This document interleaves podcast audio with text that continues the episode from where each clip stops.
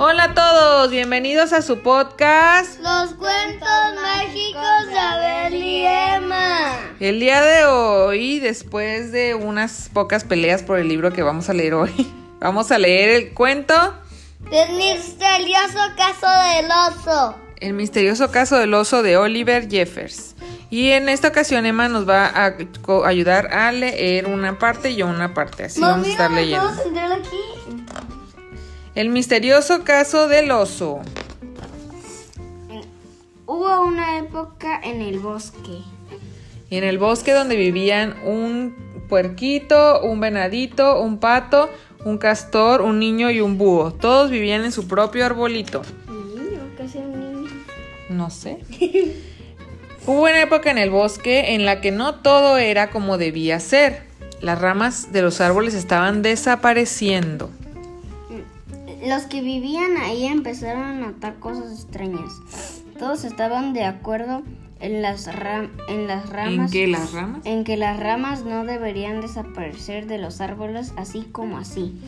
Y todos estaban extrañados. ¿Por qué estaban desapareciendo las ramas de los árboles? Alguien, volvieron a coincidir, se las debía de estar robando y comenzaron a echarse la culpa entre ellos. El castor dijo, yo creo que el cerdito fue. El cerdito, no, fue el venado. El venado dijo, no, yo no fui, fue el búho. Y el búho dijo, creo que fue el niño. Y el niño, ah, yo no, fue el pato. Y el pato, ¿qué? Yo creo que fue el castor. Y así se echaban y se echaban y se echaban la culpa. Pero todos tenían una coardada Sólida. sólida para probar su inocencia. Ellos no podrían haberlo hecho. El ladrón debería ser alguien más. Sí, todos tenían una coartada sólida. El castor dijo, yo estaba nadando. El pato dijo, yo me estaba haciendo el cabello en la peluquería. El venado dijo, yo estaba jugando videojuegos. El puerquito dijo, yo estaba cocinando. Y el niño dijo, yo estaba durmiendo. Y el búho dijo, sí, yo estaba jugando a las escondidas. Pero mientras ellos echaban la culpa, las ramas seguían desapareciendo.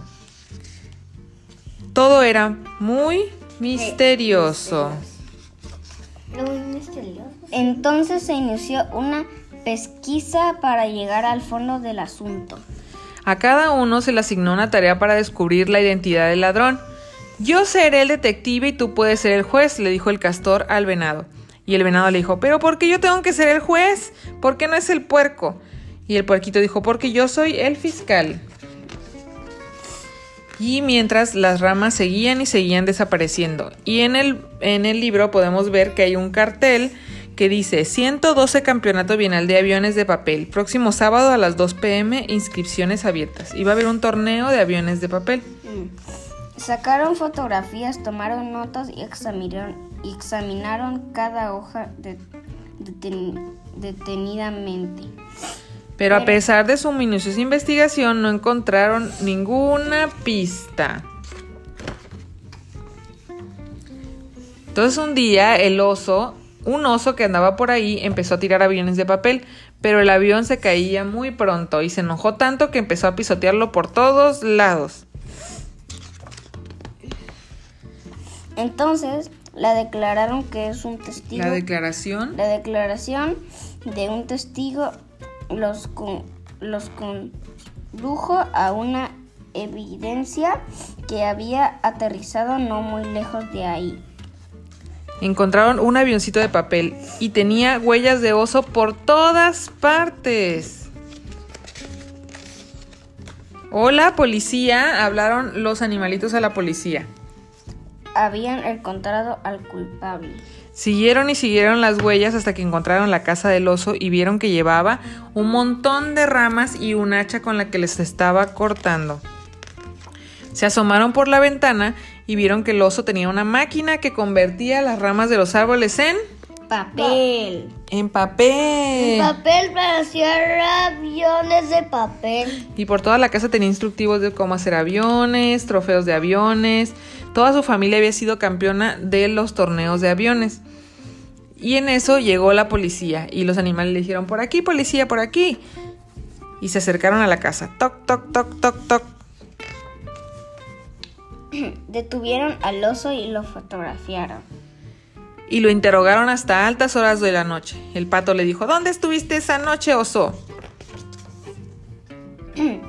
habló, habló sobre el campeonato de aviones de papel y lo muy y lo desesperado que estaba por ganar. Él sabía que no era muy bueno y se le había acabado el papel y no tenía quien pedir ayuda. No había querido hacer ningún daño. Estaba arrepentido por haber cortado los árboles sin pedir permiso.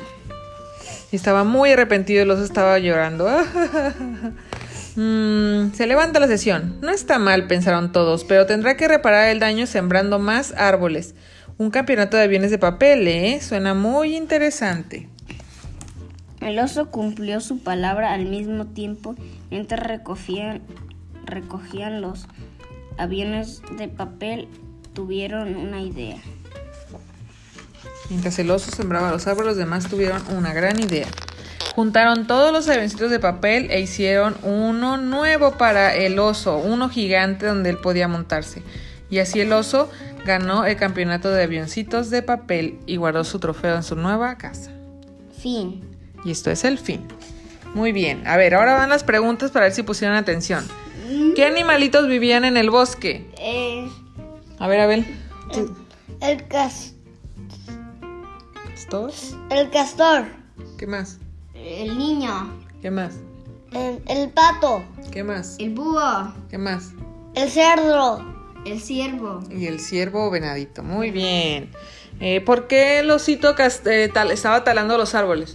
Eh, por, porque, porque todos sus abuelos, sus tíos, eh, to- toda su familia eh, habían ganado un campeonato de aviones de papel y por y estaba cortando y se le acabó el papel y estaba cortando los árboles.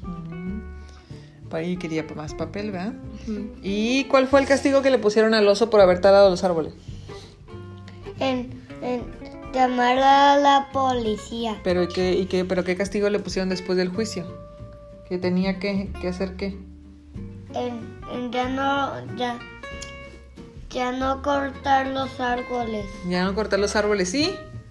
Y Sem- sembrar más árboles. Sembrar más árboles, muy bien. A ver, ¿cuál fue su parte favorita del cuento? A mí Ay, me a mí me gustó cua- cua- cuando cua- cuando juntaron todos los aviones de papel. Ah, muy bien, hicieron uno nuevo para él, ¿verdad? ¿Y a ti cuál fue tu parte favorita, Emma? Acércate. Mm, cuando se empezaron a cuando se cuando cuando cuando vi su nueva casita Ay, muy bien, qué lindos. ¿Les gustó el cuento? Y tenemos más cuentos que trajeron los Reyes Magos y les vamos a contar próximamente. Nos vemos, amiguitos. ¿Dónde los pueden seguir? En nuestro en Instagram A ver cómo se llama el Instagram.